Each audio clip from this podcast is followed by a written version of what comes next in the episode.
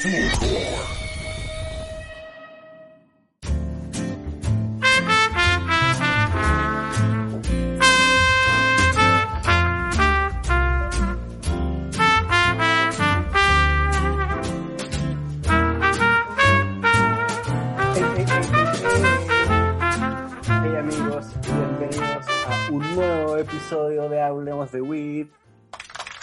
De vuelta luego de un pequeño break esperando la recuperación de nuestro gran amigo Tomás. Tomás López está de vuelta de nuevo en Hablemos de Weed. ¿Cómo estás, amigo?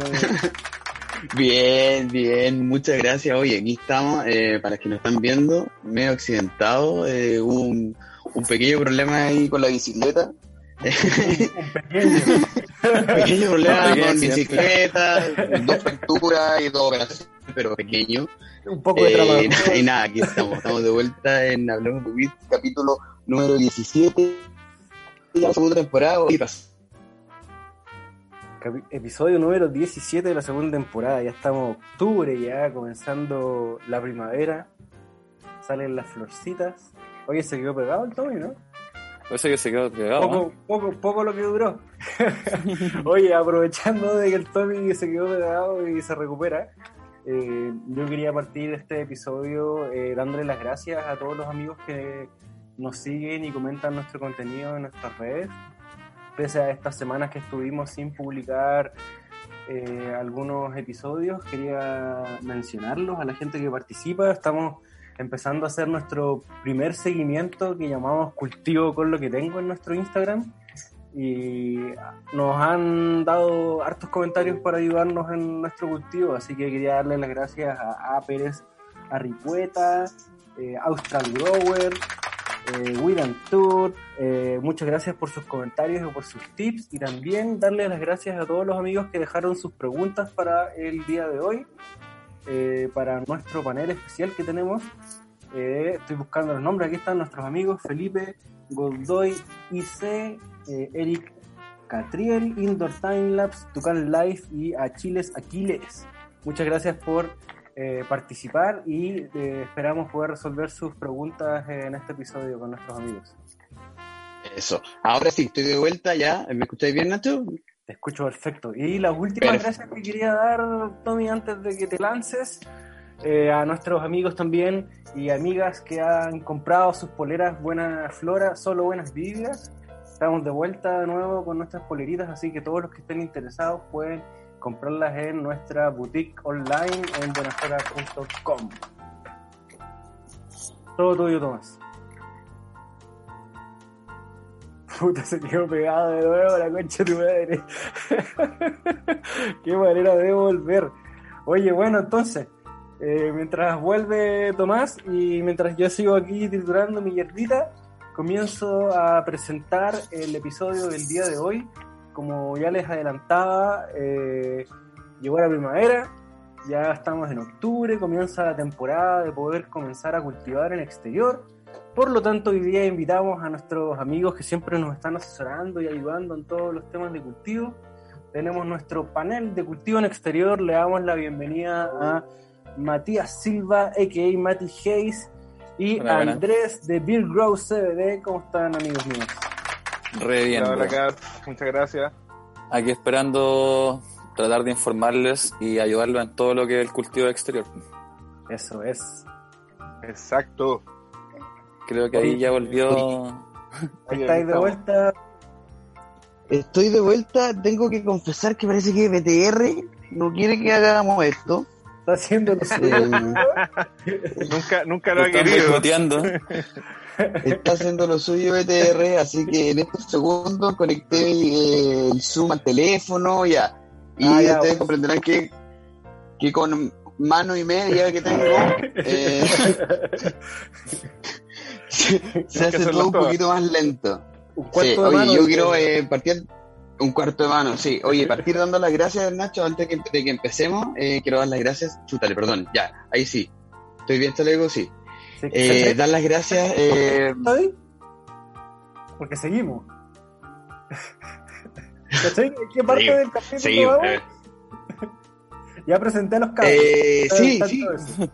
Sí, no, sí, perfecto. Sí, es que aprovechando y que presentaste a los cabros, quiero agradecer eh, a Bill Rose LD que me está apañando en el tratamiento. Tú me has preguntado cómo me ha ido la recuperación. Eso. Estamos acá en la recuperación y Bill Rose LD se la jugó, me hizo llegar este CBD Isolate eh, Charlotte's Web, que es uno de los más fuertes eh, y de verdad que es cuático, súper recomendado. Eh, bueno, tengo que decir que hay que hacerlo como tratamiento, eso sí, eh, junto con otras cosas, pero te apaña para dormir, para relajarte la ansiedad que yo he tenido en estos momentos, con dolor y todo. Así que para bueno, dejar, y para dejar el tramador, ¿no? Para dejar el tramador, Claro. el tramador, estuve- estuve con casi tres semanas con tramador, así que Bueno, no. mira, bien. gracias y bueno, con eso ya, par- con eso ya partimos el, el, el programa. Bueno, bienvenidos a los chiquillos que no lo he alcanzado a saludar. Muchas Bueno, gracias ahora. por estar en este capítulo número 17 y tenemos caleta de preguntas. Nosotros con el Nacho ya hemos cultivado, pero tenemos más preguntas que antes incluso, ¿cierto Nacho? Sí, de todas maneras. Sí. más, más que antes. Más que antes, más que antes, Brigio, Brigio. Oye, y mm, Nacho, no sé si le alcanzaste a preguntar ya de partida cómo estaban los chiquillos. No, nada, solo los alcanza a presentar. Buena, ya, bacán. Oye, eh, qué bueno que están eh, Mati, eh, Andy, qué bueno que están de vuelta con nosotros. eh, es bacán tener a gente que ya ha estado con nosotros y que vuelve eh, de la casa. Que Y la queríamos suerte- saber Tuvo la suerte de estar en Fulgor Lab Studio. si Tuvimos la de suerte de estar estudio. allá, pues, compartiendo y fumando todo lo que podíamos fumar. Así que todo bien, Sí. todo bien. Toda la lectura es Puta, ojalá que podamos compartir de nuevo pronto. Oye, ¿y cómo han estado, chiquillos? ¿Cómo lo ha tratado este tiempo de, de pandemia? ¿Cómo los trata la pandemia en temas canábicos? La verdad la cosa es que es que no falta. La verdad es que uno cultivando en exterior eh, siempre tiene sus reservas guardaditas para los tiempos más difíciles. Así que con respecto a eso, todo bien. Ahí Igual a- también tratando de apañar a los homies, ¿cachai? Que, que tienen dudas de cultivo durante estos tiempos de pandemia y también sacándose uno claramente con los amigos para que no les falte. pues. Oye, y aprovechaste la, la pandemia. La pregunta para los dos, hay que siempre tomarlo como un diálogo abierto. Eh, ¿Aprovecharon la pandemia de repente igual para hacer proyectos especiales en indoor o cosas así? ¿Se mantienen igual haciendo indoor? Sí, de hecho ahora yo estoy netamente enfocado en los esquejes eh, y dándole duro con eso, tratando de, de sacar un buen material, pero netamente trabajando los esquejes. ¿Sí? Bueno, ¿Y tú antes tenías, tenías como pensado que te ibas a tener todos estos meses de pandemia para... Para hacer ¿O te sorprendió? Me sorprendió, pero ¿sabéis qué? Eh, yo creo que fue una oportunidad también eh, estar, digamos, isolado tanto tiempo. Y, ¿cómo se llama? Me sirvió para sacarlo, mi, mi proyecto adelante y también, ¿cómo se llama? Encontrar, digamos, como un equilibrio en el día a día, ¿cachai? Con el tema tanto del consumo de cannabis como de, no sé, pues si estoy plantando cualquier tipo de planta, no este cannabis. Eso como que me ha dejado el tiempo para conectarme un poquito más con, conmigo. Entonces lo he echado, la verdad. ya. Lo he echado harto. oye, igual Bill Grow está con todo, ¿no? Sí, estamos con todo ahora. De hecho, teníamos, o sea, acaba de llegar Live Resin y un Distillate Wax, una partida nueva que tiene terpeno limoneno y beta caricileno natural dentro de su composición, digamos, por el extracto, no, no por ningún terpeno agregado. Y está fabuloso, así que nada, pues felices en Vergro con todas las cositas que están llegando. Eso sí, andamos un poquito más. ¿Y. Andy? Se nos acabó todo, todo lo que es el cartucho, dime. Oye, pero el, el, el problema de stock es como lo hablábamos con Nacho y nos juntamos, eh, es como un problema de mercado, del mercado canábico, de varios productos que están sin stock en el país. Sí, En general, sí, el, el mercado en general está medio desabastecido. desabastecido. entonces, Sí, en general lo- súper- Los distribuidores tienen súper pocos productos, en sí los grow están con también pocos productos para entregarle a la gente, entonces está Por ese lado, igual- mucho. Tener paciencia si hay... Claro, es esencial. O es Sí, como... hay- hay que esencial agarrar- tener paciencia. Tampoco agarrársela contra los grow porque están haciendo lo que puedan. Sí, pues no, obviamente. Claro. Claramente yo también Claro, que obviamente. trabajo en el rubro se sabe. pues. Obviamente tenemos eh, clientes que necesitan muchos productos, pero los productos hoy en día están muy limitados y hay que tratar de- ayudarlos y buscar alternativas que les pueden ayudar con su cultivo. Estoy comiendo quesito de idea. No es malo, no es malo. Oye, oye, chiquillos, y en ese sentido, ¿han visto eh, cambios en las conductas de consumo de la gente? Ya sea que quieran cultivar más o que quieran empezar a cultivar o que, o que no sé, estén comprando parafernalia para pa, fumar. No sé, ponte tú, Andy, ¿tú cómo lo veis? Yo lo que, lo que he visto últimamente algo bien curioso, que como hay tanta gente que ha, ha tenido su oportunidad de, de tener, digamos, su, su consumo medicinal en la casa, eh, han habido cada vez más casos de gente que por consumo, digamos, muy reiterado de THC durante mucho tiempo, ¿cachai? Están entrando en crisis de pánico y algunas cosas que tienen que ver un poco con la poca educación que hay respecto al consumo de cannabis, ¿cachai? Responsable, digamos y que también hay formas, Ujú. ¿cachai? De regularlo y, y de tener una convivencia, digamos, sana con él. Así que lo que he visto harto también es, es una más, más consumo de- o más compra y- y cultivo de, se- de semilla alta en CBD. Eso se ha visto harto últimamente. Bueno, en mi Mucho caso más que antes yo... que, no, que nadie lo hacía.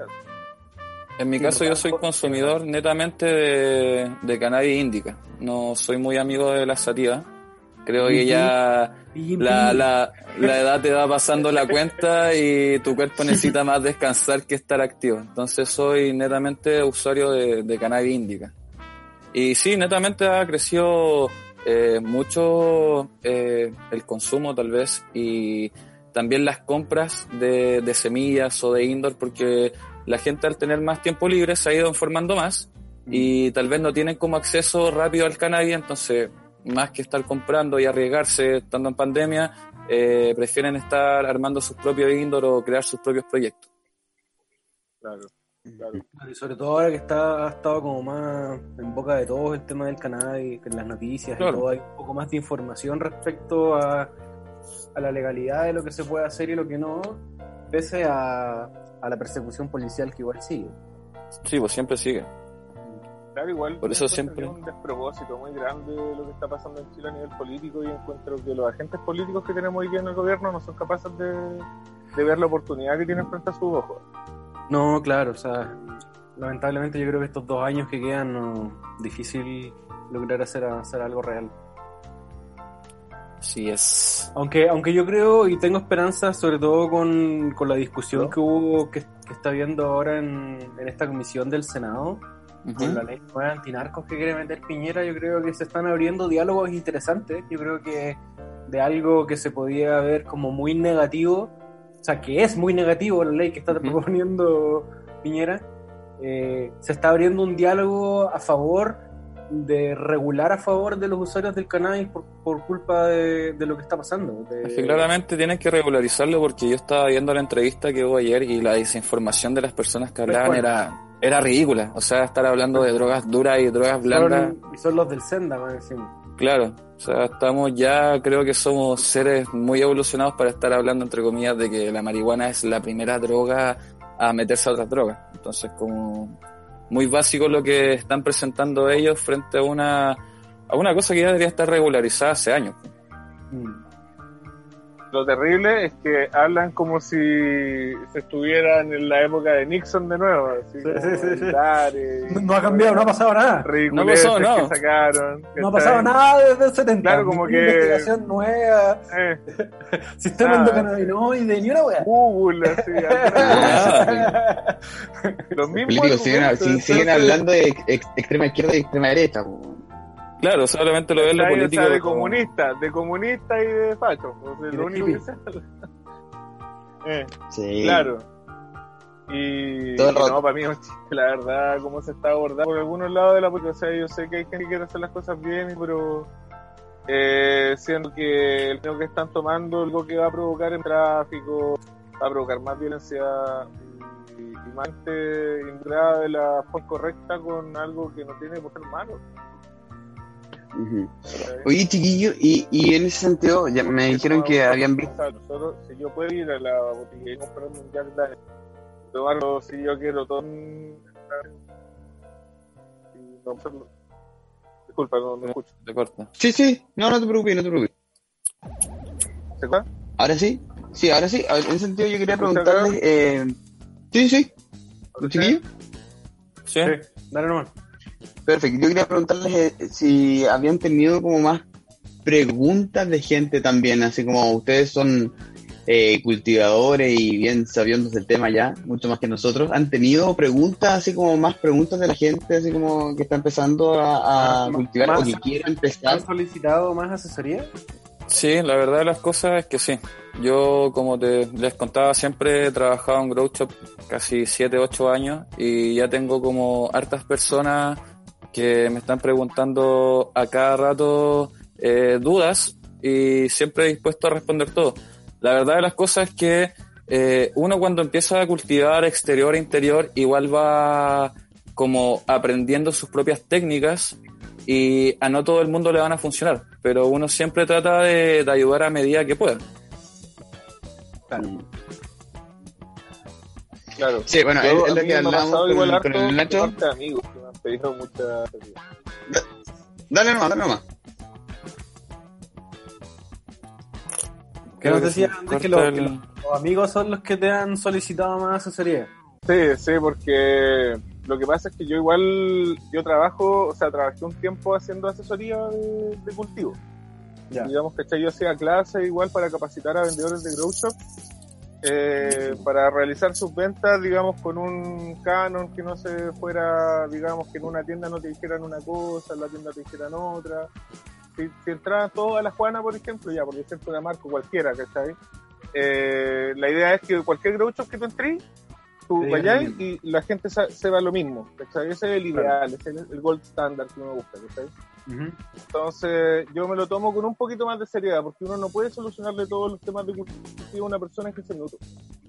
Claro. Simplemente no se puede, porque, y de hecho con Matías igual hemos tenido varias sesiones de estudio que son bien intensas, ¿cachai? De repente, porque yo no te digo que cultivar eh, cannabis o en general sea como una carrera, pero de que requiere un nivel de estudio igual mediano, ¿cachai? Entender conceptos, Claro, uno te tuviste la base. Te acercas un poco al agro al final. Claro, Claro. te acercas un poco al agro, exacto.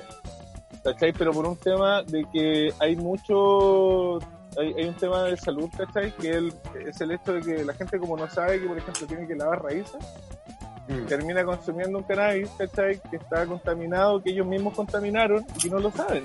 Cuando tienen todos los productos a su disposición para sacar esos metales pesados de, de la tierra, ¿cachai? Y poder tener un cannabis saludable, que vamos a hablar de esto, digamos, en, en detalle después. Sería la idea. Bueno, aprovechemos de. de Aprovechemos, démosle. Esta puntita de Pongámosle com- bueno. comenzar, ¿no? Démosle, Bueno. démosle, démosle. La idea Claro, de este, Démosle, tal este cual. panel va a ser poder Démosle. eh, detallar o explicar más o menos cómo sería un, un plan de cultivo en exterior paso a paso con los pro tips de nuestros amigos Mati y Andy. Solo dejé la cagada. Lo siento, Eso. me caí. Eso. Tenemos con el- no Ruby. Estamos, estamos estamos, en vivo. Oye, Oh, oye. Nacho, yo quiero, yo quiero transparentar algo, porque eh, si bien es cierto, tenemos mucha gente, eh, seguidores que son cultivadores ya eh, ávidos, Avesados, avesados. Avesados, claro, muy secos, eh, que son que, que mucha gente que nos sigue, pero también hay gente que eh, está empezando y que quiere aprender. Y ayer mismo nos tocó, nos tocó, eh, esto es transparentando la vida real. Estábamos juntando con Nacho y pasó un amigo eh, que también se llama Nacho y venía con su bolsita del Grow. Feliz, que es como la segunda vez que ha comprado, creo, no sé, pero no, no muchas veces ha comprado y nos dijo, por favor, yo soy, ¿cómo no fue que dijo? Soy amateur, voy partiendo en esto y necesito eh, consejos, necesito que me digan así, pero, pero en, en simple. Y eso es lo que vamos a intentar un poco responder ahora. Dale, Tips dale. para los que ya saben mucho y también para el que está empezando y quiere saber desde si poner la semilla en agua la ponemos en Jiffy. Pero partamos por lo, por, por lo básico. Nacho, ¿cómo elegís tu semilla? ¿Eso es lo básico? No sé, pues preguntémosle a nuestros amigos qué es lo básico para partir. Yo no quiero Es un buen punto. Dale, Andrés. Es un buen punto. Primero elegir la semilla, sí, exactamente, pues porque la semilla determina, eh, cada genética, digamos, eh, está pensada para un tipo de persona, por decirlo de alguna forma, ¿cachai? Igual en Para el personas otro- y tipo de cultivo también. Claro, exacto, el tipo de cultivo, que es lo más importante, ¿cachai? O sea, no podía elegir el mismo tipo de semillas, por muy buenas que seas para exterior que para interior, ¿cachai? Porque, por ejemplo, a ver, si tú eliges una semilla que es difícil de cultivar, que es muy resinosa, muy rica, ¿cachai? Pero es delicada, en exterior te va a tender a ir mal, ¿cachai? Porque el exterior requiere, por su naturaleza de cultivo, eh, que aguante harta, hartas sales minerales, que, que sea una planta fuerte, resistente al moho, resistente a los hongos y resistente y, y productora, ¿cachai? ¿Se entiende? Sí, Sí, oye chiquillo, y yo, yo sé que, que para esto en realidad es como una, lo hablábamos, que es como una dieta que puede tomar el Nacho, la tomo yo, comemos exactamente lo mismo y no vamos a tener el mismo resultado. Pero, eh, ¿cómo podemos saber cuáles semillas son más fáciles, Mati, de, de, de, o sea, no son más fáciles, sino que requieren menos cuidado para alguien que está empezando o requiere más cuidado para alguien que lleva más tiempo? Mira, la verdad de las cosas es que si hablamos de cuidado, si queremos una floración más larga, eh, podríamos eh, tirar semilla automática exterior, que a mi parecer funcionan mucho mejor que en interior. Y o si no, tirar semillas netamente índicas, porque las índicas tienen una floración más corta. ¿Cachai?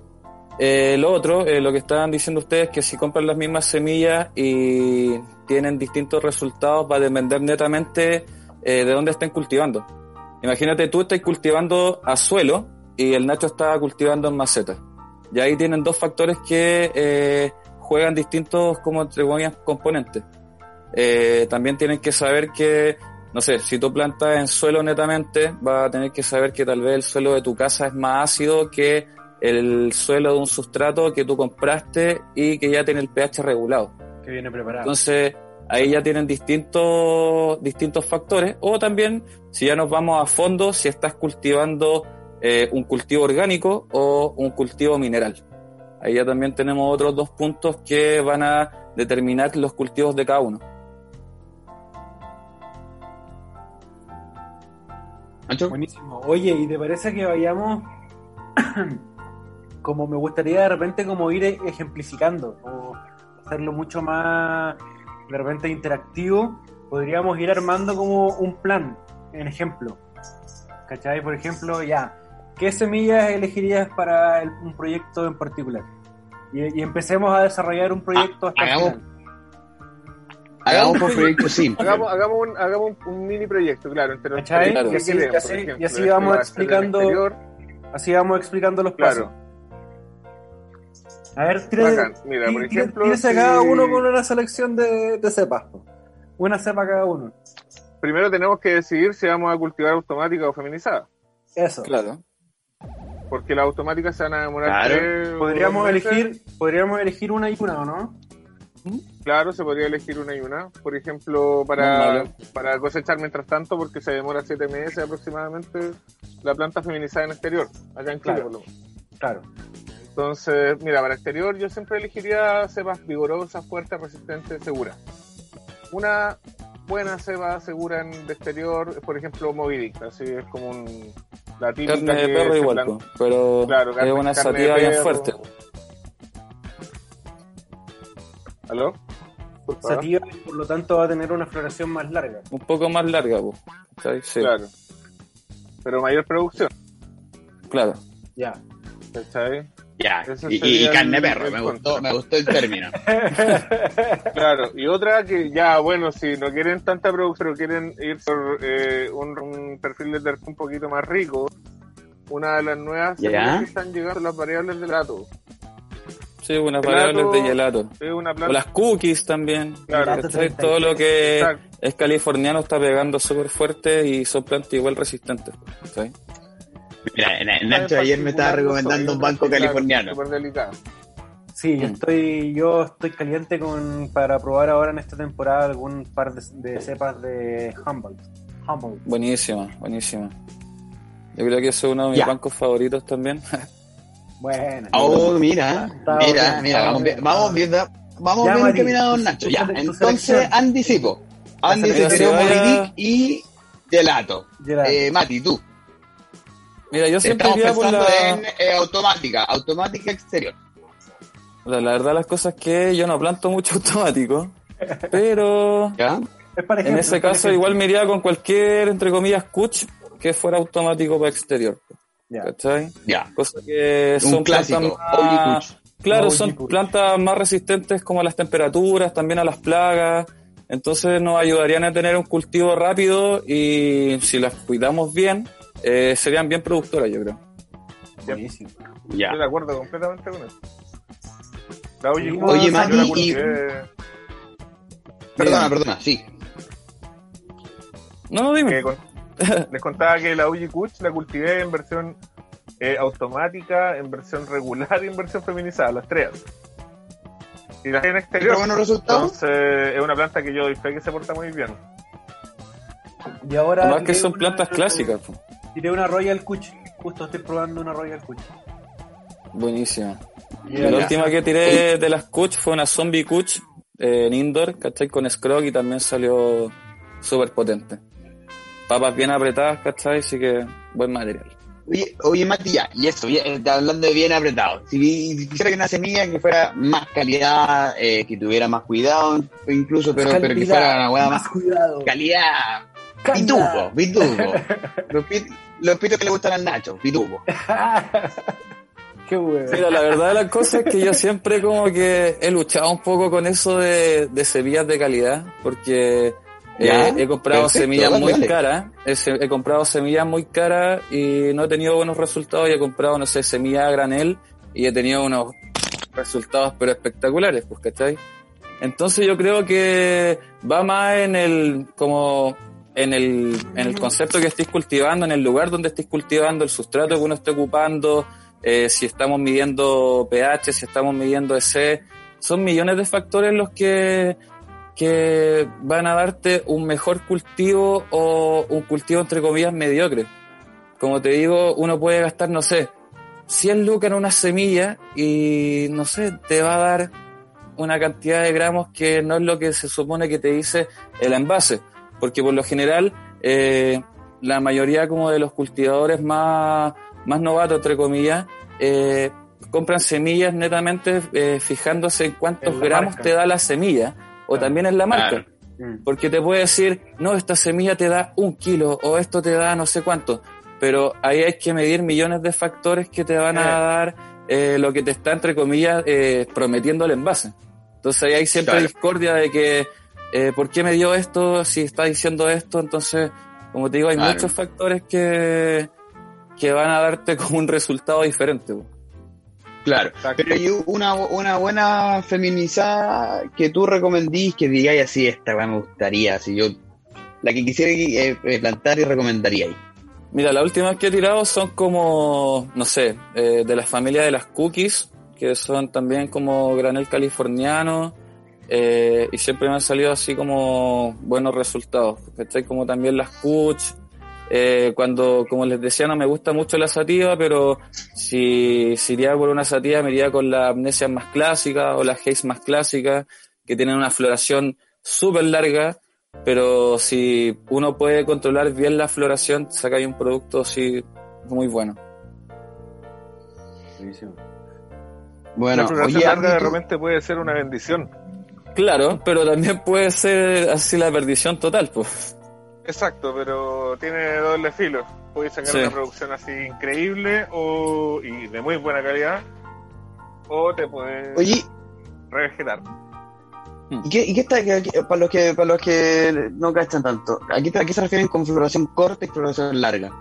Oye, pero espera, espera, espera. Nos estamos, te estás adelantando. Sí, no, sí, yo sé, pero Tengo es que, que- pero tengo- que- tengo que frenarte. Es que floración corta y floración larga, no, eh, eh, concepto que no sé si todo el mundo cacha. Entonces quiero Pero decir- vamos a llegar resumirlo, ahí. cortito, cortito, cortito. Ya, bueno, ya. Que es bueno. cuando, cuando empieza, cuando empieza a tirar pelito, básicamente. Claro, cuando empieza a, te- eh, a tirar pelito y hasta su fase final. Hay plantas que tienen Ya, una floración más larga y una floración más corta, pues, ¿cachai? De, no sé, Listo. por decirte, una floración puede llegar desde los 55 días hasta los 90 días. Es una, como, no sé, un, un parámetro, entre comillas. Claro, Perfecto, hay- perfecto. Perdón, Nachito. Volvamos, volvamos. Ahora voy yo, voy yo, voy yo. Pongamos orden en esta wea. Vamos, volvamos, volvamos, volvamos. Oye, eh, elegimos entonces, yo me voy por OG Kuch y Gelato. Ese sería mi proyecto. Yo creo que estamos, Yo estamos- también me voy por un gelato. está rico, está rico. Un gelato y un case. Oye, entonces ahora llegamos a germinar. Claro.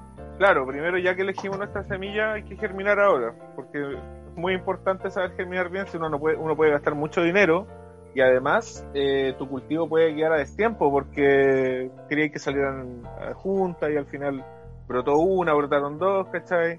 Entonces es muy importante esta parte y, y en resumen con Mati vamos a explicar dos formas de hacerlo. Mati yo creo que podría explicar primero cómo, cuál es su método y yo después como complemento.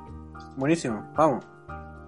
Eso. Ya, mira, eh, mi método es súper simple, yo creo que es como el método vieja escuela, que nunca falla a mi parecer. Maestro Rochi, método Maestro Rochi. Claro, que pero netamente siempre eh, ocupando agua de bidón eh, con un pH Ya. neutro eh, que no tenga ningún componente, cosa que las semillas no se infecten ni nada.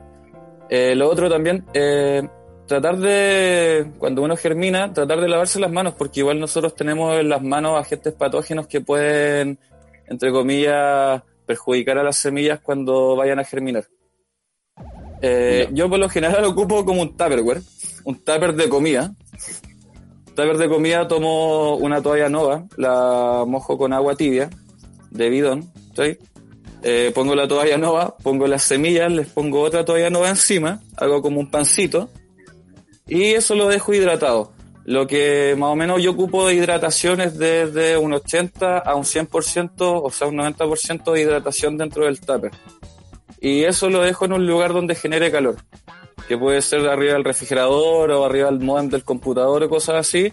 Y ya en, no sé, 24 o 48 horas las semillas ya deberían estar germinadas.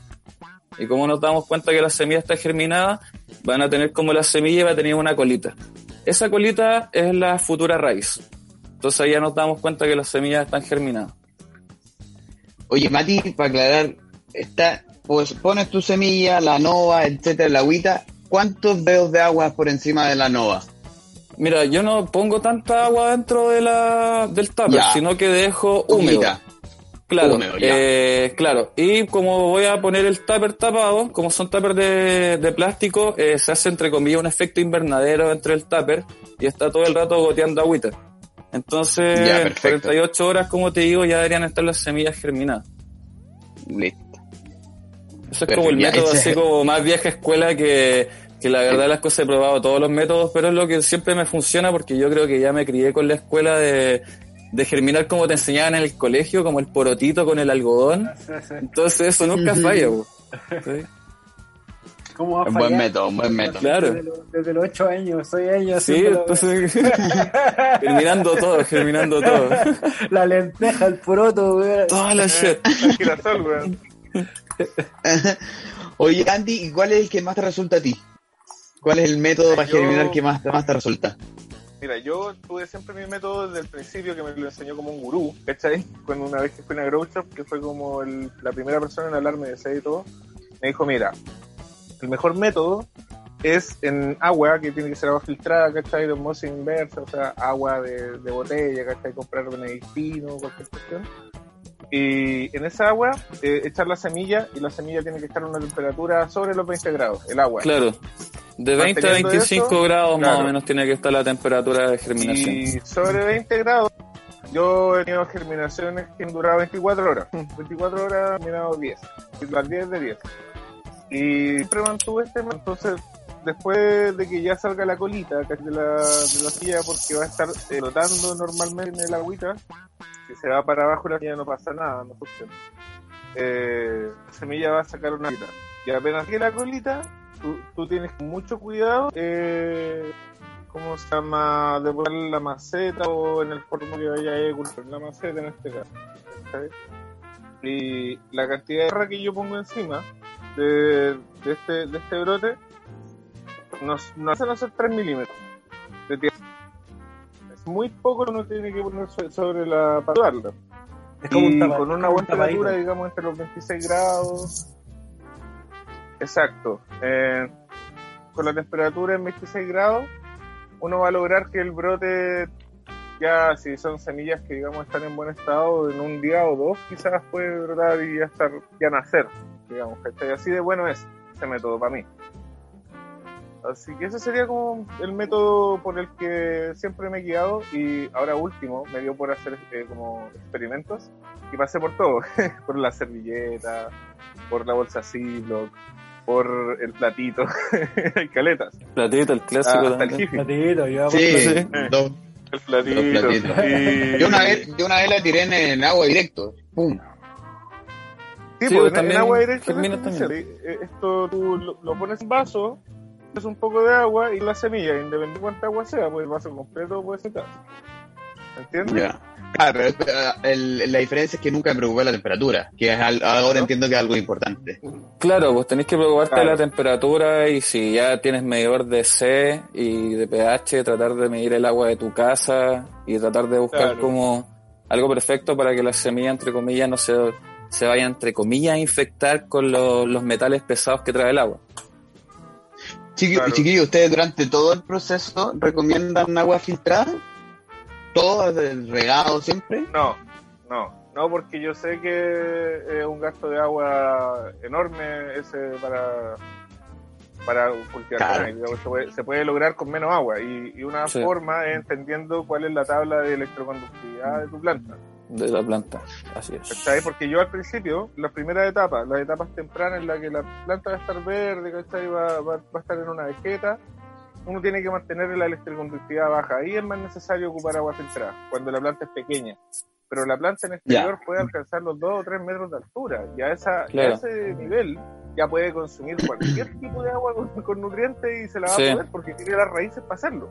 Ya, Claro, al principio igual se, si se puede medir la de- tierra, Va a depender del tipo de proyecto, más que nada. Claro, si se puede medir la tierra, si vayan a cultivar netamente así en la tierra, tenéis que igual por último medir el EC una vez.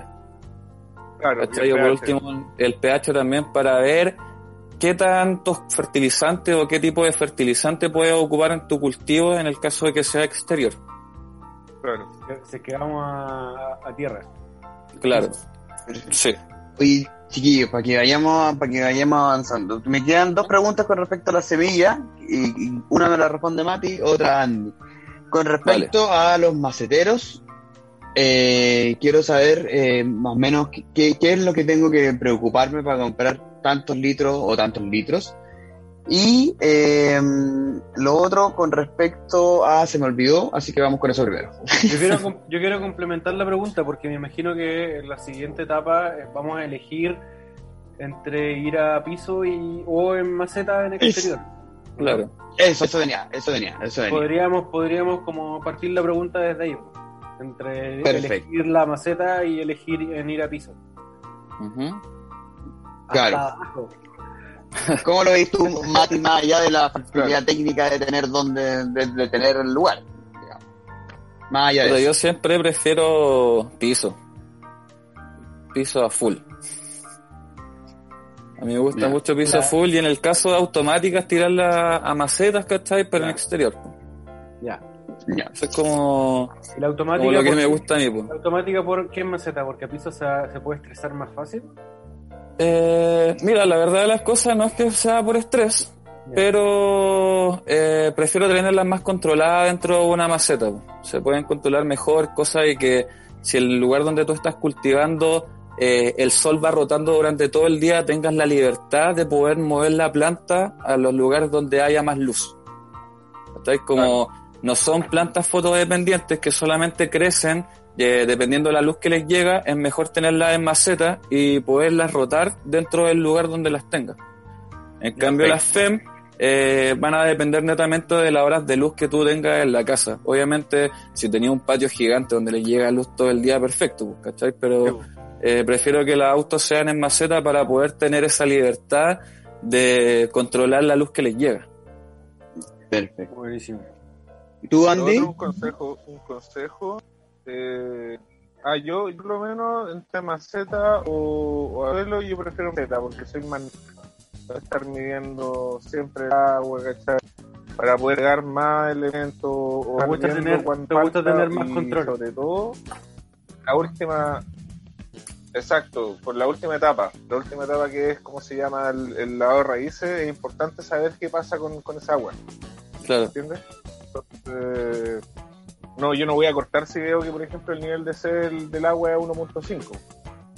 ¿Cachai? Tendría que estar, mm, no sé, un 0.5, 0.6 recién para poder Sí, pues cortar. 0.6. Lo que estábamos hablando de, de la en tierra, pues que tendría que ser de 0.4 o 0.6.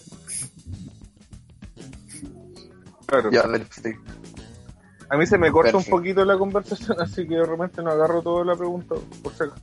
Sí, tranqui. tranqui, tranqui. Dale, Oye, dale. entonces vamos a tener eh, un proyecto en maceta y un proyecto en suelo. Dale. Claro, Me gusta. Ya, estamos germinados, Estamos tiramos a la maceta. Estamos germinados, tiramos a la maceta y tiramos a tierra, ¿o no? Sí. Oye, tiramos a la maceta, preparamos un poquito la tierra antes de tirar, ¿no? Claro, pues Sí. tenemos que, por ejemplo, yo, eh, si cultivo en exterior, eh, cuando germino ocupo sustrato, que es un poquito de sustrato que viene siendo como dentro de un vasito de este porte, y después cuando está eh, bien enraizado lo tiro directamente a tierra. pues. Yo, como les digo, soy cultivador más de la vieja escuela. Eh, a veces mido el pH o el S, pero en los lugares donde cultivo siempre trato de que sea tierra fértil, que hayan entre comillas eh, otros tipos de plantas que me puedan ayudar a que no tenga plaga mis plantas, eh, como lo que estábamos hablando con el Andrés, que sea como una biodiversidad dentro de tu cultivo. Un Claro. ecosistema. Claro, hay un concepto que siempre es bueno tener en cuenta a la hora de cultivo, que es eh, la simbiosis. la simbiosis, claro. La simbiosis es súper importante porque se repite ¿Qué quiere decir eso? La simbiosis en el fondo es cuando dos organismos vivos eh, tienen una relación eh, de, re- de feedback, es retrodependiente, ¿cachai? Por ejemplo, Perfecto. hay enzimas que degradan algunos eh, nutrientes disponibles que están, que no, perdón, nutrientes no disponibles en el sustrato para, claro, eh, procesarlo y hacerlos nutrientes disponibles o, o, o oligoelementos, ácidos o lo que vaya a ser, ¿cachai? Eh, de la misma forma, por ejemplo, hay hongos, hay unos tipos de hongos, o cócteles de hongos como los bacillus y otros más, que también generan una relación de, de interdependencia entre limpiarle las raíces y potenciar también la absorción de los nutrientes, ¿cachai? La microrriza, Mira. por ejemplo. Se repiten Claro. varios elementos que están dentro de lo que es el mundo del cultivo. Yo creo que todos los que nos estén escuchando, que sean cultivadores, ya, este, ya lo han escuchado antes, ¿cachai? Sobre todo el tema que estamos Sí, lo- todo eso. Los plaguicidas naturales también. Claro, esos Sí, son yo- netamente biocontroladores. son. Yo que cultivo Claro, en el exterior, por Yo ejemplo. tengo uno, el tabaco. Eh, mira, biocontroladores más allá así como las chinitas, las hormigas, eh, o netamente plantas que te puedan ayudar a que, que las plagas no invadan tu- tus plantas de, de cannabis. Claro. Sí, pues yo la otra vez que esté saqué el tabaco, tenía plantado tabaco cerca de unas plantas de, de marihuana y ayudaba a que los, los, los plaguicidas se fueran, las plagas se fueran para allá. Claro. O sea, las evitaba y todo eso. Oye, Nacho, Sí, pues. sigamos. Quiero elegir. Ya. Hice todas esas cosas y ahora eh, llego al. y más encima, que este es un, un problema que estoy seguro que le va a pasar a mucha gente. Llegáis a la Grow o llegáis a una página a comprar y hay una cantidad de fertilizantes que comprar. Entonces, quiero saber. Bueno, ¿le pongo fertilizante? ¿No le pongo fertilizante? ¿Cuándo parto los fertilizantes? ¿Qué fertilizante elijo?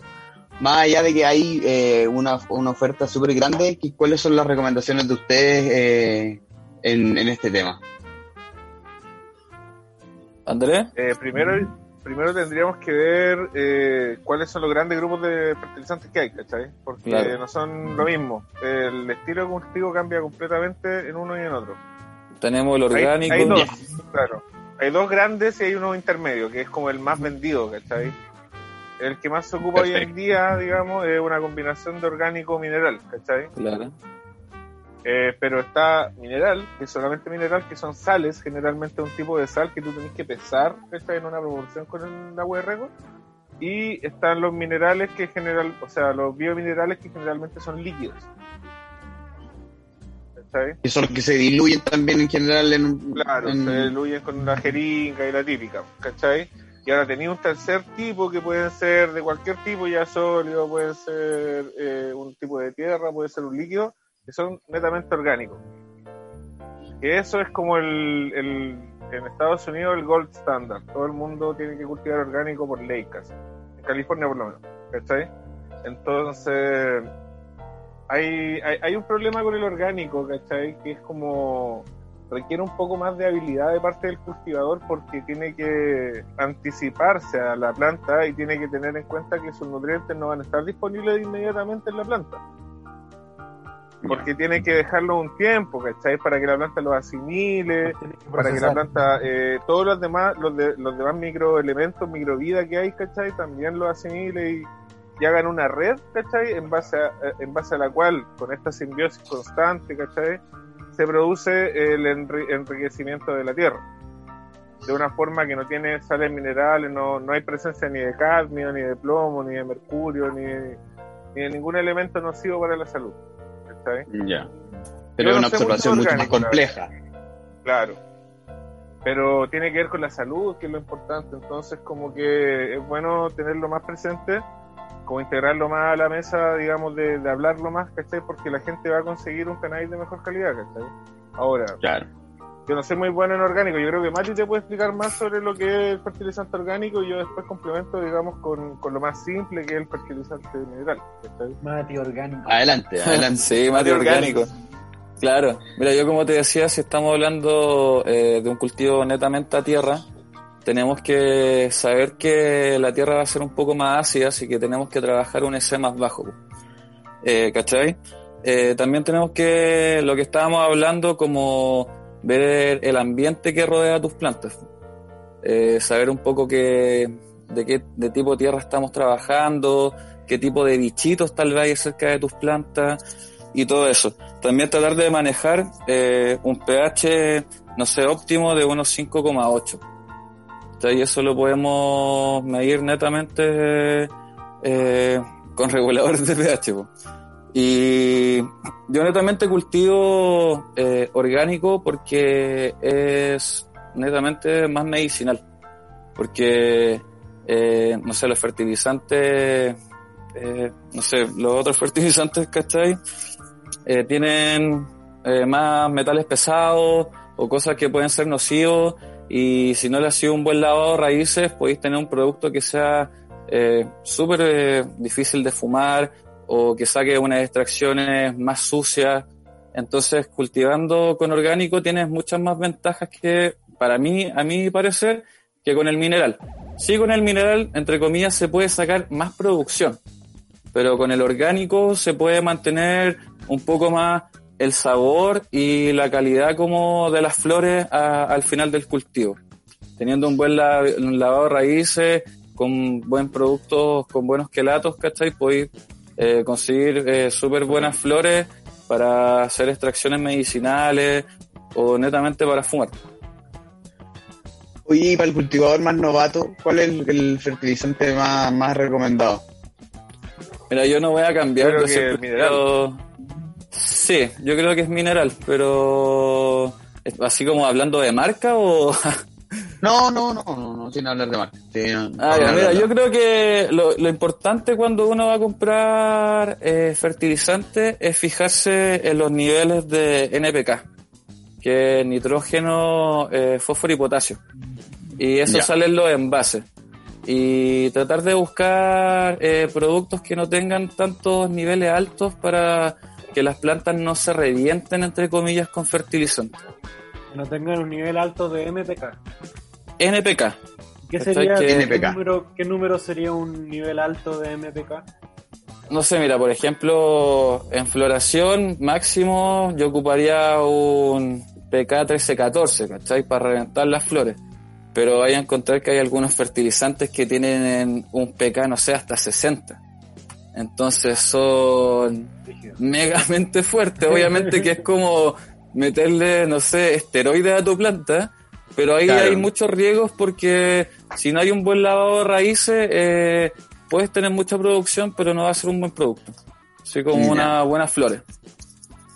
Ya. Andy, ¿está, está ahí? Sí, sí estoy. Eh, lo que quiero hacer del tema mineral es que, claro, pues es como lo más recomendado eh, el biomineral, ¿cachai? No el mineral solo, porque el mineral solo también es como un exceso, ¿cachai? Lo mismo que te decía el Mati.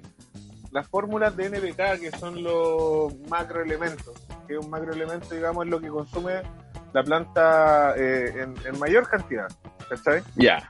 Son los La lo que más necesarios come. que son basales. Sí, lo que más come, así. El nitrógeno, eh, fósforo y potasio, ¿no es cierto? Y después vienen microelementos, que son, por ejemplo, el manganeso, hierro, Los Eh, carbohidratos. Claro, los carbohidratos, o- y después ya vienen los ácidos, ¿cachai? Y otro grupo, ¿cachai? Entonces, yo creo que para el cultivador novato, buscar, un, buscar una fórmula que tenga un buen nivel de pH, teniendo en cuenta el agua que tiene él, ¿cachai? Siempre hay que tener en cuenta el agua con la que tú estás regando. Cabros, para, para la gente que me está escuchando, que no se compliquen tanto, ¿cachai? Se la voy a hacer súper, súper, súper fácil. Uno cuando empieza a fertilizar, lo ideal es que siempre lo hagas con agua eh, filtrada, ¿cachai? Que compré un bidón de agua de, de cualquier marca, ¿cachai? Benedictina. Que sea filtrada Cosas así. el agua que sea, ¿cachai? Eh, y, que, y que solamente cuando vayas a fertilizar lo hagas con ese tipo de agua. Y ahí te vaya a asegurar un buen resultado. Y cuando no tengáis que fertilizar, podéis darle agua de la llave si queréis, o, o mitad y mitad aparte si queréis una mejor calidad de, de cultivo y todo, pues, ¿cachai? Pero siempre que uno fertiliza necesita ocupar agua filtrada y con eso te voy a asegurar un éxito. ¿cachai? ¿Por qué? ¿Por qué? Porque todas las compañías que venden fertilizantes parten de la base de que tú ocupáis un agua filtrada de 0.2 DS. Claro. ¿Cachai? Y el 0.2 DS en Estados Unidos se hizo el. Se me cae el cel, Tengo que weón. cachar la bulla. Eh, El el electroconductivo comenzaba a trabajar. Ya. ¿So? No, ahí está, está de vuelta. El está de Nacho vuelta. se va a morir. Va a su Oye. tortazo. Problemas Oye, técnicos, y- y- y algo que había escuchado yo que es cuando como que dejan reposar el agua, a veces cuando no tienen la posibilidad de tener agua filtrada, eh, dejan el agua reposar. ¿Qué, qué, que- eso? Eso es lo único. Dale, Andy. Se supone que igual la, cuando tú dejas la, la agua reposar, solo bajan los metales pasados. Pues. Claro. Se supone que No, bajan, no, pero no es que se desaparezcan, pues solamente Claro. bajan, entre comillas, al fondo del recipiente donde los tenís, donde tú guardas el agua. Lo que más baja es el cloro. Claro, O sea, del agua que tenemos, que es agua potable. Cuando vayas a regar, igual vayas a estar traspasando de todo. Claro. Ah, ya, ya, ya. O sea, cero eficiente la técnica que me dio ese amigo, vale hongo. No, es No no, si es que sea- ojo. ¿Qué, Es algo No, podría que- hacer, ¿cachai? En algo Mira, ayuda. Claro, igual ayuda porque igual si, si bajan lo- los metales, en volada tenéis que preocuparte de no botar como el conchito de agua, tal vez, ¿cachai? Claro, ya, ya. No Es una un- cosa que no, no, uno ha hecho toda la vida. Uno, yo lo he hecho también, lo hice mucho tiempo así en la vida hasta que pude, no sé, tener el acceso a tener como comprar agua y regar las plantas así con agua filtrada. po. Sepo, sepo. Pero Oye, igual yo soy, sigo siendo como la vieja escuela porque cuando plantáis en exterior tampoco te vaya a dar, entre comillas, la tarea de estar todo el rato con los bidones llevándolo al lugar donde estáis cultivando. Entonces regáis nomás con, con lo que tenés. un agua de la manguera y te preocupáis de, de no de no sobrefertilizar las plantas, ¿no? Tenéis que estar ahí, ojo con las señales que te entregue la planta. Claro, que por ejemplo, una clásica señal de que la planta está sobrefertilizada es cuando se enrosca hacia arriba la hoja. Claro, Ya. Hacia abajo también a veces tiene el efecto garra, cuando ya están los cogollos, generalmente cuando ya está cogollada la planta, tienen la garra eh, enroscada hacia abajo, pero cuando están en flora o tienen hojas largas, están enroscadas hacia arriba. Las las- puntitas. Las primeras señales, las primeras señales que da, claro, son como dicen Nacho, las, las puntitas que más el- la típica señal de que comenzó a sobrefertilizarse tu planta, así que por favor dale agua eh, agua filtrada con gelatadores o con un... el- le tenés que pedir a la persona que sea tu dealer de Grow Shop que te dé una cuestión para lavar raíces. Él Para lavar las no raíces. entender. Si le decís gelatadores no va a entender.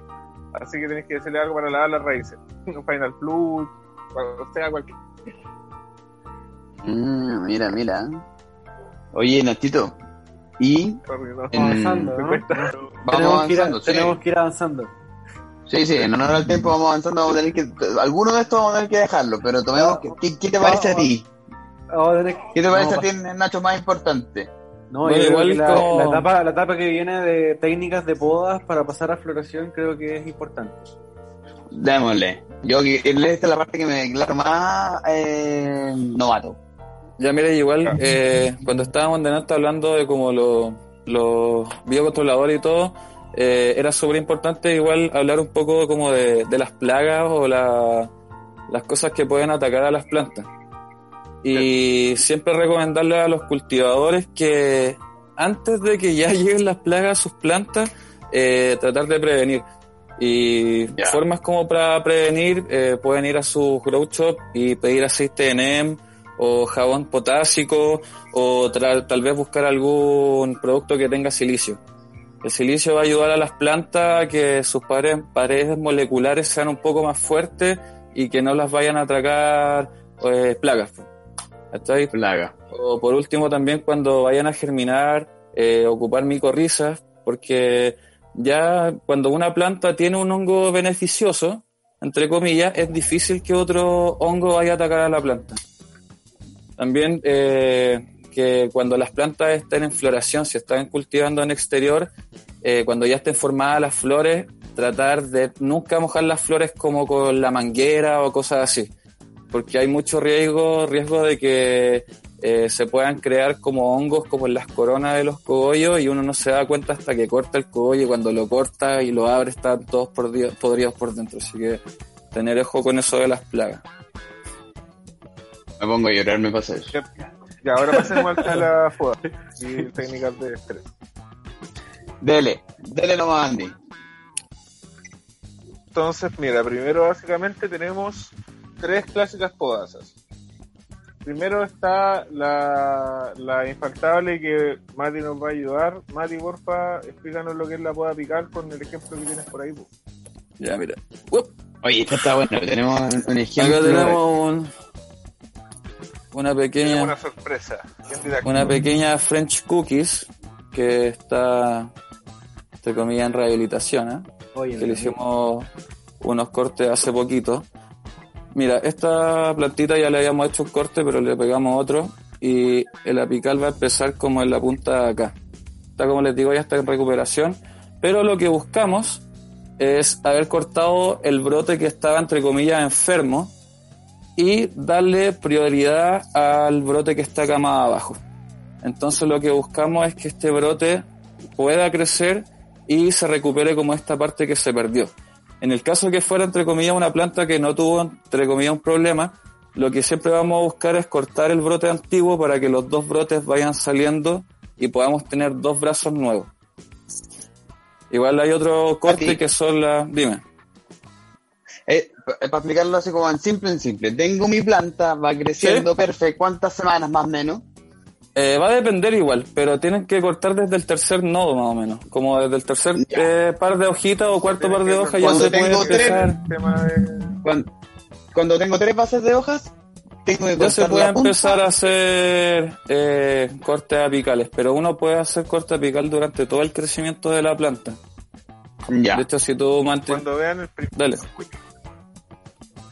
Vean el primer capullo que va saliendo ah, en la planta central, lo van a ver Claro. que como un capullito. Cuando se como una gota, ¿cachai? Esa gota la sacan de cuajo, de cuajo, desde su, desde su, desde la base de la... dejan las otras dos ramitas, claro, dejan las otras dos hojitas que van a quedar y de ahí van a crecer dos, dos ramas, ¿cachai? Eh, principales. Eso es la Esa es la. La otra es la poda fin. La más confiable, ¿eh? Claro, eso es- yo tengo igual, eh, sí, yo con el Andrés tenemos entre comillas como un pequeño debate con eso porque yo soy más amante de la poda fin. Que la poda fin es un poco, mutiláis un poco más la planta. Porque se corta el tallo principal, pero se corta el 80% de los brotes nuevos. No sé si se entiende. Tenés tu, tu apical, o sea, tu rama principal, la cortas, y los brotes nuevos, que en el apical los vamos a dejar que no les pase nada, en la poda fin se cortan. Y se dejan como, se quedan como los chonguitos de los nuevos brotes. Es una, una poda que netamente estresa a la planta así a niveles máximos, pero eh, si la planta se puede recuperar, puede sacar hasta, no sé, seis brazos nuevos de la planta. Pero como les digo, es un estrés muy grande. En cambio, la apical te puede asegurar entre dos a cuatro brazos nuevos, pero con fin yo he tenido así como la suerte que sacaba hasta, no sé, 6, 8 brazos nuevos de, de un solo corte. Wow, O wow. cosas así. wow. Oye, y eh, antes de ir al tercer, eh, al tercer pod, a la tercera poda que quiero que me la explique Andy, quería cachar, eh, estas podas están recomendadas para eh, FEM y automática o solo para feminizadas? No, la automática, la automática solamente se puede hacer una poda, nomás, así.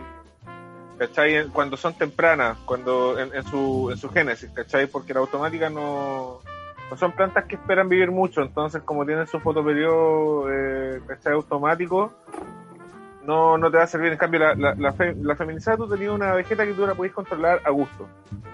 En el momento que a ti te parezca que la planta está en las condiciones que necesitáis tú para que te dé una buena producción o, o se haya movido donde tú queráis, la podéis, la, la podéis convertir a, a, ¿cachai? En el caso del indoor. Y en exterior, como tenéis una poda, tenéis, perdón, una vegeta mucho más larga, también podías hacer la poda que queráis y te podías equivocar y tenéis tiempo para recuperarte. Cambio, en la automática no. Por eso no se hace. Perfecto, perfecto. Oye, eh, eh, ¿cuál es la tercera tipo de poda, Andy? Y eh, para anunciar el tercer tipo de poda, yo quiero eh, anunciar que estamos con nuestros amigos de Cat Clear que nos regalan, regalonean con el Nachito todas las semanas. Muchas gracias, Cat. Clear Chile. Eh, nueva, nueva cuenta, arroba Cat Clear, Clear, creo que. Eh, la vamos a dejar ahí. La vamos a dejar ahí la cuenta. Eh, pero 98% THC, Clear Resilate. Muchas gracias a Cat Clear eh, por seguir apoyándonos en este ya 17 capítulo eh, de la segunda temporada de Hablemos de Wii. Andy. ¿cuál es el tercer tipo de...? Vimos el... Vimos el apical y el fin. Nos queda el... Hay una más, esta es la más nueva, ¿cachai? Esta se ocupa en flora, a diferencia de estas otras que son en vegeta, esta es la única que se hace en flora, Ah, buena. Ya. ¿ya? Esto se llama lollipopping, ¿cachai? O lollipop. Esto era- se comenzó Mire. a hacer una moda hace el año 2018 más o menos, eh, en las, digamos, en lo- las estaciones los californianos. Yo lo había hecho en barcos de semillas que que son de, de buen prestigio. Y ellos hacían eso, que era consistía en básicamente en cortar las hojas más prominentes de la planta y dejarla solamente como puros guitos que, que, que eran los cogollos digamos, sin, sin un tipo de que les quitaran sombra. Y eso aceleraba la, la vegeta, o sea, perdón, aceleraba la flora y, y ahorraba como entre 5 o 6 días más o menos te, te apuraba ahí en el, en, en el resultado final. Mm, es como una ¿Sabes? forma de apurarla también. Es una forma de apurar, aprovechar la luz.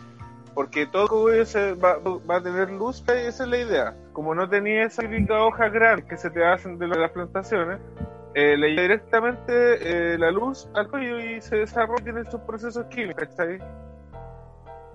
Eh, bioquímicos. ¿cachai? Entonces, ¿Cuál, cuál poda preferís, Andy? la idea es hacer eso solamente si tú quieres acelerar el proceso de floración. ¿Cachai? Porque le podría- otro- le, le útil. capacidad de, Eso podría ser útil eh, para, para un cultivo más con- tardío, ¿no? Quitándole hojas. ¿cachai? ¿Te alcanzó a escuchar mi pregunta? Que si te Sí, servía no, para no, cult- Repite, Nacho, por favor. escuché. Si es que esta poda sería es más útil como para un cultivo más tardío, cuando estáis más cerca de ya perder el ciclo de luz. Claro, claro, es una estrategia que se puede ocupar para eso perfectamente y para hartas cosas más, para varias situaciones. Al final el grower tiene que ser una persona que tenga todo esto como herramienta y que con su propia experiencia y situación, eh, tome las cosas que más le sirvan y logre un mejor resultado. ¿cachai? Claro. Claro, al final ninguna no de estas es una técnica segura, en verdad. Exacto. No, no es ninguna mejor que la otra, son simplemente herramientas, ¿cachai? Que sirven para diferentes propósitos. Perfecto. Vamos Claro, entonces. Ya, Ahí No, igual- llegamos, llegamos Igual a dentro, igual dentro de eso tenemos otras cosas que son como el Scrog o el LST, ¿cachai? Que nos pueden ayudar también, a- entre comillas, a tener cultivos más discretos Pero bueno, y el, el scrog igual sirve en exterior. sí, funciona y súper bien. Bueno, Hay que, entre comillas, darse el trabajo de poder enlazar todas las ramitas nuevas en la malla y vaya a tener así un cultivo eh, no hacia arriba sino hacia los lados y va a ser mucho mejor. Y ahí también se pueden aprovechar bastante los cortes que estábamos hablando. Porque uno, entre más corte le hace la planta en crecimiento, más ramitas nuevas va a tener si uno las sabe cuidar. Entonces, si sabe hacer un buen scrog o un buen LST en exterior, vaya a tener demasiada producción y no te vaya a tener que preocupar tanto de la altura de la planta. Claro. Mm, oye, chiquillos, la próxima reunión, eh, ustedes pueden venir para que nos ayuden. Claramente. Y aparte yo no, no tengo, aparte yo no tengo mano, weón, así que no. Como así, como robot. ¿cuánto te queda, weón? Claro. Me quedan tres semanas más. Me quedan tres semanas más con yeso y con esto con me un queda papel, como ah, un mes. Sí, te voy a adelante. mandar otro, te voy a mandar otro slap más para que aguanto. te queda caleta todavía. Puta, yo- y mira, tengo que agradecer al Nacho también que me dejó el pufco acá y, weón, lo amo. Este, este es un amigo de verdad, po, weón, un amigo de verdad. Usted sabe. Eso lo hace la gente de regiones, la gente de Santiago no lo haría. La gente de Punta Arenas. Claro, la gente de regiones no es capaz de hacer cosas así, la gente de Santiago no. Oye, ya, y vamos a otro punto súper importante para que ya nos, nos hemos alargado harto, pero está está súper entretenido. Esta es la parte entretenida, queda, porque eh, nosotros, nosotros estamos empezando la temporada exterior y en el otro lado, en el hemisferio norte, están justo en esta etapa de floración. Ya preparándose claro. para el harvest. Sí, pues. Claro. ¿Qué viene ahora, Nacho, para ti? ¿Qué, qué nos toca? Nos aproximamos a floración, ¿no? ¿Cómo, cómo llegamos a, cómo nos aproximamos? ¿Cómo preparamos nuestra planta para, Claro. para que Espérate, creo que el Andrés no nos escucha. Sí, no, lo escucho, pero un poquito corto. Ya. Ya, ¿Quién vamos va? con el proceso de flora- floración. Dale, dale, Mati. Importante para saber acá. Mira, ahora la verdad de las cosas es que en Flora tenemos que ya preocuparnos de entregar, entregarle fósforo y potasio a nuestras plantas y fijarnos si no tienen carencia o si ya tienen sobreexceso de, de fertilizantes para pasarlo a Flora. Entonces tenemos que, podemos buscar en muchas partes de, de internet cómo como las carencias que puede tener nuestras plantas, hay muchas fotos de saber cómo tienen carencia las plantas. Y si vemos que nuestra planta tiene carencia o tiene eh, sobreexceso, en el tipo de eso, si tiene sobreexceso, eh, tratar de buscar algún, algunas enzimas. Las enzimas nos van a ayudar a que todo, entre comillas, eh, podríamos decirse todos estos como productos muertos que estén en la tierra se puedan desechar o la planta la puede, las pueda transformar en otros eh, en otros componentes que le puedan ayudar. Ya netamente si la, la planta ya está sin exceso, eh, tenemos que comprar ya fertilizantes que nos puedan ayudar a que, la, que las, flora, las flores eh, vayan creciendo y vayan engordando. También eh, saber, los que saber lo que yo les decía, que era sobre la humedad de las plantas.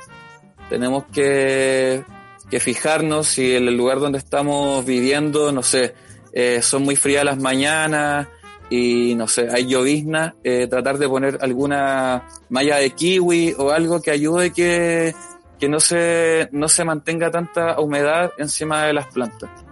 Porque se los digo por experiencia propia, eh, uno puede tener un cultivo espectacular y puede caer una lluvia y no te dais cuenta y a la próxima semana tenéis toda la planta con botritis o oidio y son hongos que ya en floración, eh, como floración eh, tardía, o sea, ya al final de la floración es difícil combatirlo. Entonces hay que tener mucho ojo con respecto a la humedad. Mari, quería, antes de irme al final de la floración, quería hablar algo importante.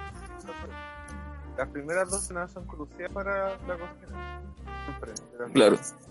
Tener una vegeta sana, este, verde, asegurarnos de que eh, preparar una buena preparar una buena floración va a ser la clave para eh, cosechar después harto independiente del plan nutricional que tengáis, sea deficiente, medio o bacán. Entonces hay que Ya. tener muy en cuenta eso. Y como las primeras dos semanas, cuando empieza la floración, es el momento de entregar hormonas a la planta que le van a ayudar a acelerar el proceso de metabolización. Son dos grandes nutrientes que hablaba Mati, fósforo y el potasio. Claro. ¿Se entiende? ¿Sí? Perfecto. Hoy día, hoy día el Andrés es como un robot. Como un Escúchame androide- robotizado ese. and- Android de Bill Grow. Oye, y bueno, el otro punto que viene después es el más importante para para cultivo en el mastero, que es el lavado de raíces, ¿o no? Claro. Claro, claro. El lavado de raíces como lo que define en el fondo que tan sano va a ser tu cogollo. Qué tan rico va a estar, ¿cachai? Porque ahí se Ya. aprovechan bien, como no hay presencia de metales pesados, voy a aprovechar la esencia del cannabis que está intentando, ¿cachai? ¿Puedo hacer un lavado de raíces Ah. solo con agua? Sí, sí se puede hacer. Pero con agua filtrada, Claro. Con agua filtrada. agua filtrada. Ya, Porque si le dais agua ya. de 1.7 DC, sale de la llave, ¿cachai? 1.7 DC para, para lavar raíces no sirve de nada. Claro. Mm. Mira, la cagué, la he cagado varias veces, debo de reconocerlo. En la última, la última de hecho, pero bueno. Mira, Aquí cuando no se puede, mira, cuando no, cuando no se puede, cuando uno riega con agüita normal, eh, cuando estáis regando con maceta te dais cuenta hasta que el agua salga, entre comillas, cristalina y ahí, ahí entre comillas, tenía un lavado de raíces. Claro, en ese caso mejor, mejor hacerla con agua de la llave que no hacerla. Claro, sí, no hacerlo. po. Ah, ya, perfecto, perfecto. No, no sé, yo la verdad ahí discrepo. Ah, Ya. mire, discrepancia, discrepancia, está bueno.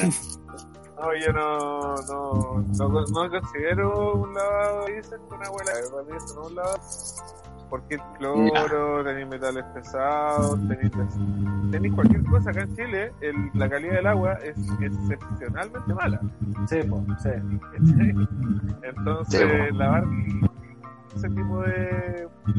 Yo creo que lo que te puedes apoyar para no tener que gastar tanta agua filtrada es un de estos productos que te ayudan a limpiar las raíces, que son quelatadores. Es, en esencia, Claro. son todos quelatadores.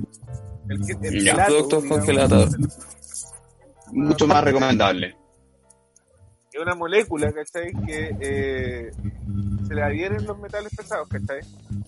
Entonces tú la echas en el, Mm. en el agua y agarra todos los metales pesados que tiene porque se agarran allá y se van con el Y lo agua. arrastra.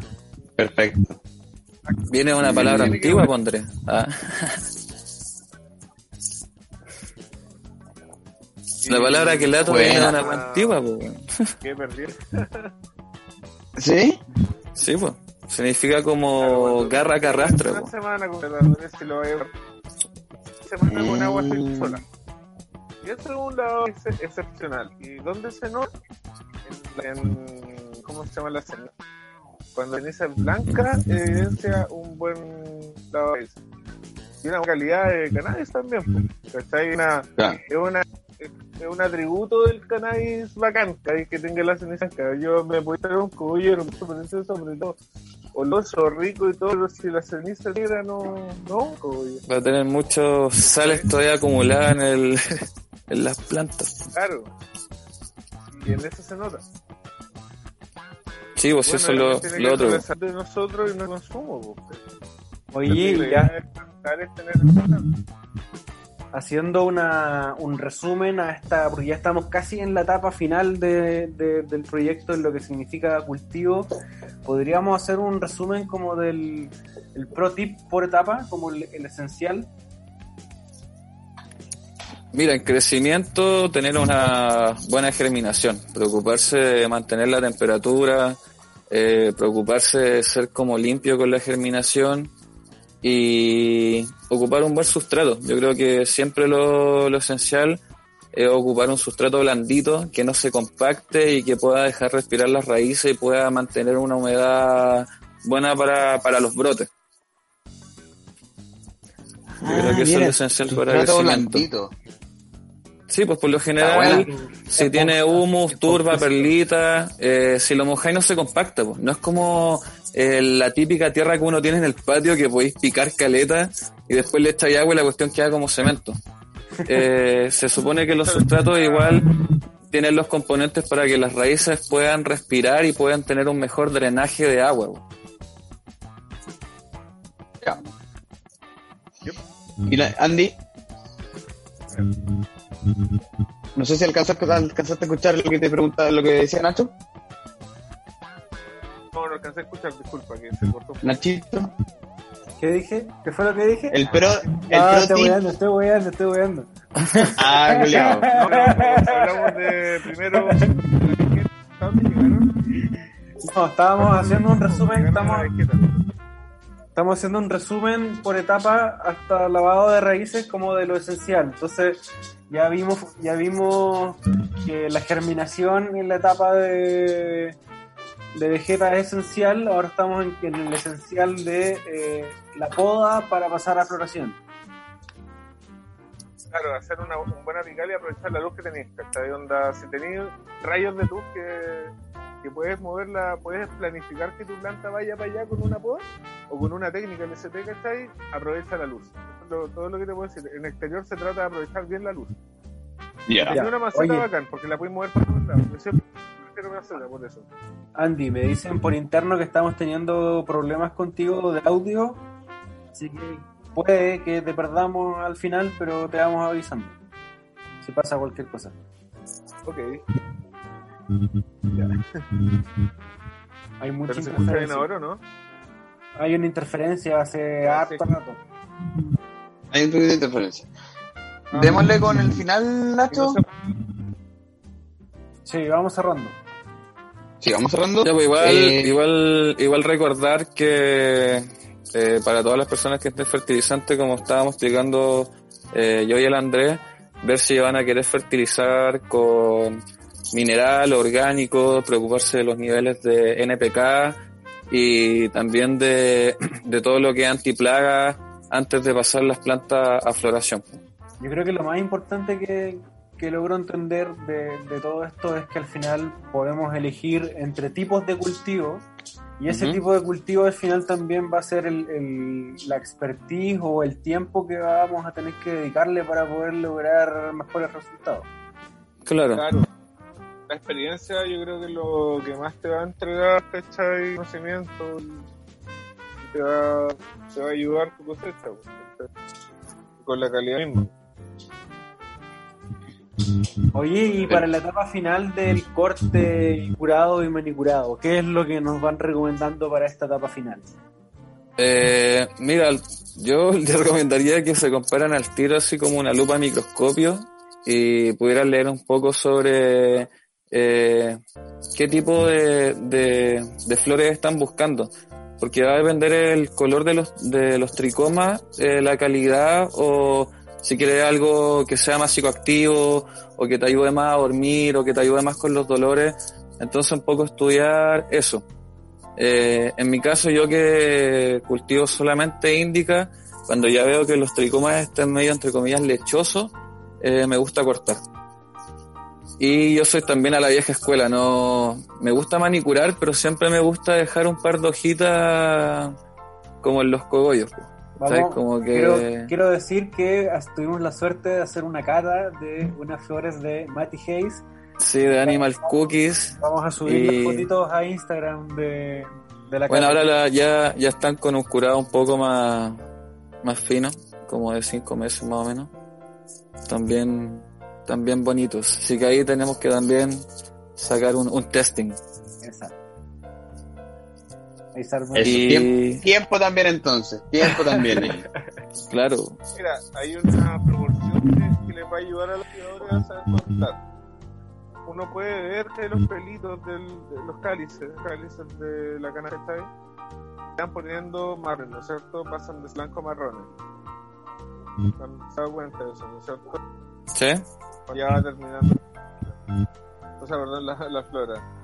Y esta puede ser de 60-40 si tú querís, ¿cachai? 60% de pelo ámbar y 40% de pelo, ¿cómo se llama? Lechoso, te va a entregar un efecto más sativo, más Claro. Y mientras dejes, eh, mientras más el, el cannabis, ¿cómo se llama? Se, se desarrolle, va a comenzar a degradar el THC y lo va a convertir en CBG o en, en CBN. ¿Hace Perdón, no en CBG, en CBN. Se ven. No, no me equivoqué. Cannabinol. Que es súper como. Te manda a dormir, realmente. Muy, muy. Es mucho muy- más fuerte que el CBD, pues. eh, por eso cuando uno está después ya decide dormir, ¿no? Perfecto. Yo siempre los corto más, blanquecinos. 30% blanquecino, 30% Oye, ya, ya ahí una vez estamos listos con el manicurado, vendría la etapa de curado, ¿cierto? De secado primero. Secado primero, perdón. Claro. Mira, yo para el secado igual me gusta como separar todas las flores. Eh, por lo general ocupo, ocupo estas mallas de secado y lo dejo en un lugar que sea ventilado pero que no le llegue mucha luz. Como que tengan entre comillas un secado lento pero, pero seguro. No me gusta apurarlos porque si los dejáis a la luz netamente se van a, se van a secar rápido pero van a perder todas las propiedades que estamos eh, buscando guardar. Mm. Oye, mallas de secado no las conozco, eh, le- reconozco y que no las conozco. Son como, no sé, unas mallitas como con unas telitas, o sea, como unas, unas mallas, entre comillas, que podéis separar como los cogollos unos de otros. Entonces son como unas cositas como unas redondas. bandejas, sí. Claro, son como unas bandejas de malla. Mira, no, la- no las cachaba, no las cachaba. Son como Voy a estas, investigar. lá- estas- estas lámparas antiguas que colgaban de los Claro, que las podéis Ya. como estirar. Pero imagínate las como con bandejas, así como una Sí, torta de matrimonio, Colgando. colgáis los... en cada piso ahí ponéis las cositas ahí. pon- ponéis las flores. Mira, mira, ¿Cómo, mira. cómo mira. Estuvo, ¿Cómo estuvo esa explicación visual? Perfecto, perfecto, perfecto. Oye, tenemos muchos. Tenemos muchos tips en este programa, Nacho, así que esperamos Oye, que eh, vamos a mostrar. pueda ayudar, Cerramos con pueda ayudar a manicurado, mucha ¿no? gente. ¿Quieres hablar de Mira. manicurado, no? Manicurado. Eh, mira, eh, recomendaciones, no sé. A muchas personas les gusta eh, guardar como sus flores en, en frascos de vidrio, en madera, eh, caja de zapatos. Eh, recomendaciones. Si recién están cortando una planta, jamás la envuelvan en diarios, jamás la vuelva, envuelvan en hojas y la dejen de guardar, no sé, en una caja de zapatos o algo porque se va a podrir. Eh, a la larga tienen que pensar que son como una fruta o como una flor y si hay mucha humedad obviamente eh, los hongos van a aprovechar eso y van a perder todas las flores, así que siempre mantenerlas ventiladas y cuando ya estén secas y agarren sus flores y las puedan entre comillas como abrir y suenen como crunchy, entre comillas como crunch, ya están buenas para poder enfrascarla y guardarla en algún lugar y dándole una ventilación igual. Yo lo- por lo menos trato de, abrir los frascos, no sé, una o dos veces al día para que se renueve el aire dentro del frasco y la- las flores se puedan seguir degradando de forma eh, natural y sin apurarlas. ¿Cuál es el beneficio Perfecto. principal del, del curado? Eh, no perder como los componentes, ¿cachai?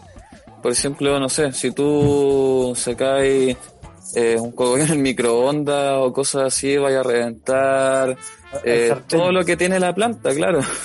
en cambio, si, si los dejáis guardados en un frasco o en una caja de madera donde la madera ayuda a que se mantenga la humedad, como, no sé, cuando guardáis un vino como un puro dentro de, ciertos, lugares, eh, se mantiene como la calidad. Aquí pasa lo mismo. eh, se van a mantener los terpenos y los sabores intactos. Y obviamente te vaya a fumar un caño y vaya a quedar con un colocón que te va a dejar así como dando gracias que guardaste ese cogollo cuatro meses. Pues. Claro, igual si quieres Kiss, kiss my weed. Claro, Puta, espero que me pase eso algún día. ¿cachai? que uno puede tener para guardar los cogollos el 62%. Claro. Vamos a guardar todo nuestro, perfil de terpenos de la planta. Te perdemos, Andy, te perdemos. No te escuchamos nada. ¿Se me escucha? no? Sí, pero va y viene, muy mal. bueno, lo que decía el Andy, que para no perder como eh, los terpenos, entre comillas, no se tiene que mantener, no sé si a más de 60% de humedad.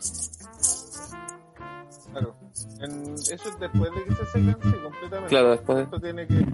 ¿Dónde se nota? En, el, en la vara, en la vara del cogollo. Si Claro. se rompe, se hace el clic cuando El se crunch. dobla, está listo.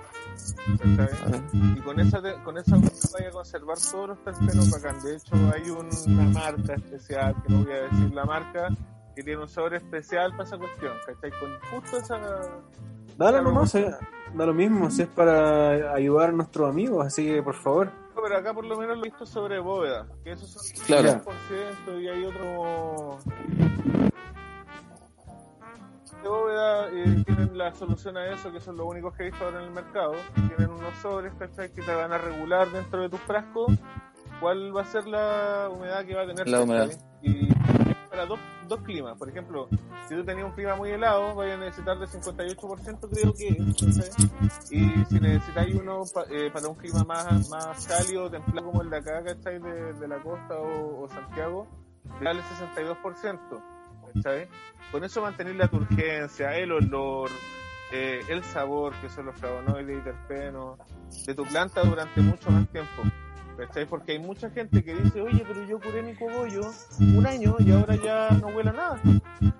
Porque ya perdió todos sus su elementos, los terpenos se vuelan, entonces uno, uno los siente. Uno puede tener la oportunidad de olerlos porque son moléculas que se van eh, esparciendo en el aire, ¿cachai? Y se pierden, no son eternas. ¿Se entiende? Se entiende, se Shop. entiende, se entiende, se entiende. Oye, Tommy, ¿qué más tenemos para ir cerrando este episodio Vamos. especial? Estamos, capítulo especial eh, extendido, pero eh, buscando responder varias preguntas para empezar el cultivo. Ya, ya estamos empezando la primavera. Sí, de hecho Y- yo creo que vamos a estar haciendo varios capítulos de esto durante la temporada de exterior para poder ir acompañando los cultivos con información un poco en lo que va pasando segundo, según van el querido sol. Sí, pues todo depende del sol. Pues. Eso, eh, eso. Mira, Y ¿sabes saber también-? Eh, un cultivo para eh, extracciones. Me gustaría. Buena. Eso sería bueno para buscar algunos tipos de cepa que sean como bien, bien cuáticas para hacer extracciones. Habría que buscar Claro. algo así. Sí. Oye, esperamos Sí. que... ¿Alguna son- ¿Hay alguna de esas opciones? Yo creo que la helada buena. Una para exterior con. Estáis como bien lejos, amigo. ¿Te moriste? Eh, Y se esperamos, marchó. esperamos haber po- podido responder sus Eso. preguntas, queridos amigues. eh, que les sirva este episodio para comenzar sus cultivos en exterior. Y cualquier duda, ya saben, pueden escribirnos a nosotros directamente. Y si no, también a nuestros amigos en Big Rose CBD y eh, al Mati también le pueden escribir directo por sus redes. Eh, ahí Dead G lo pueden encontrar. Eh, y vamos cerrando, ¿no? Yo los dejo invitados siempre a visitar buenaflora.com. Eso. Eso. Este, todos los capítulos están disponibles en YouTube, Spotify y Apple Podcast. Muchas gracias a Fulgor Lab eh, eh, por la paciencia. Esto está un poquito largo, pero eh, respondimos muchas preguntas. Respondimos muchas preguntas y eso es Sí, importante. quedaron, Muchas quedaron hartas cosas en el tintero, pero ahí vamos a tener que ir Hacer lo que respondiendo se- todo a lo poco. que se puede con el tiempo que se tiene. Eso, seguimos para la otra. Muchas gracias, Mati. Muchas gracias, Andy. Un gusto, como Cuídense por allá. siempre.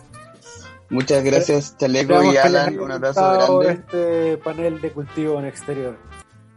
Eso. Ahí nos Gracias, estamos, por ahí nos estamos viendo. Oye, vemos. yo apruebo cannabis. Yo Apruebo. Yo pruebo. Todo el Oye. Nacho, tenemos un buen capítulo la otra semana. ¿eh? Te cuento. Musical, musical, Musical. musical, musical. Ahí se. Nada más te digo. Nada más te digo. Sin despertar, listo. Hasta la próxima. Ahí nomás lo dejo. Muchas gracias, chiquillos. Un abrazo grande. Hasta la próxima.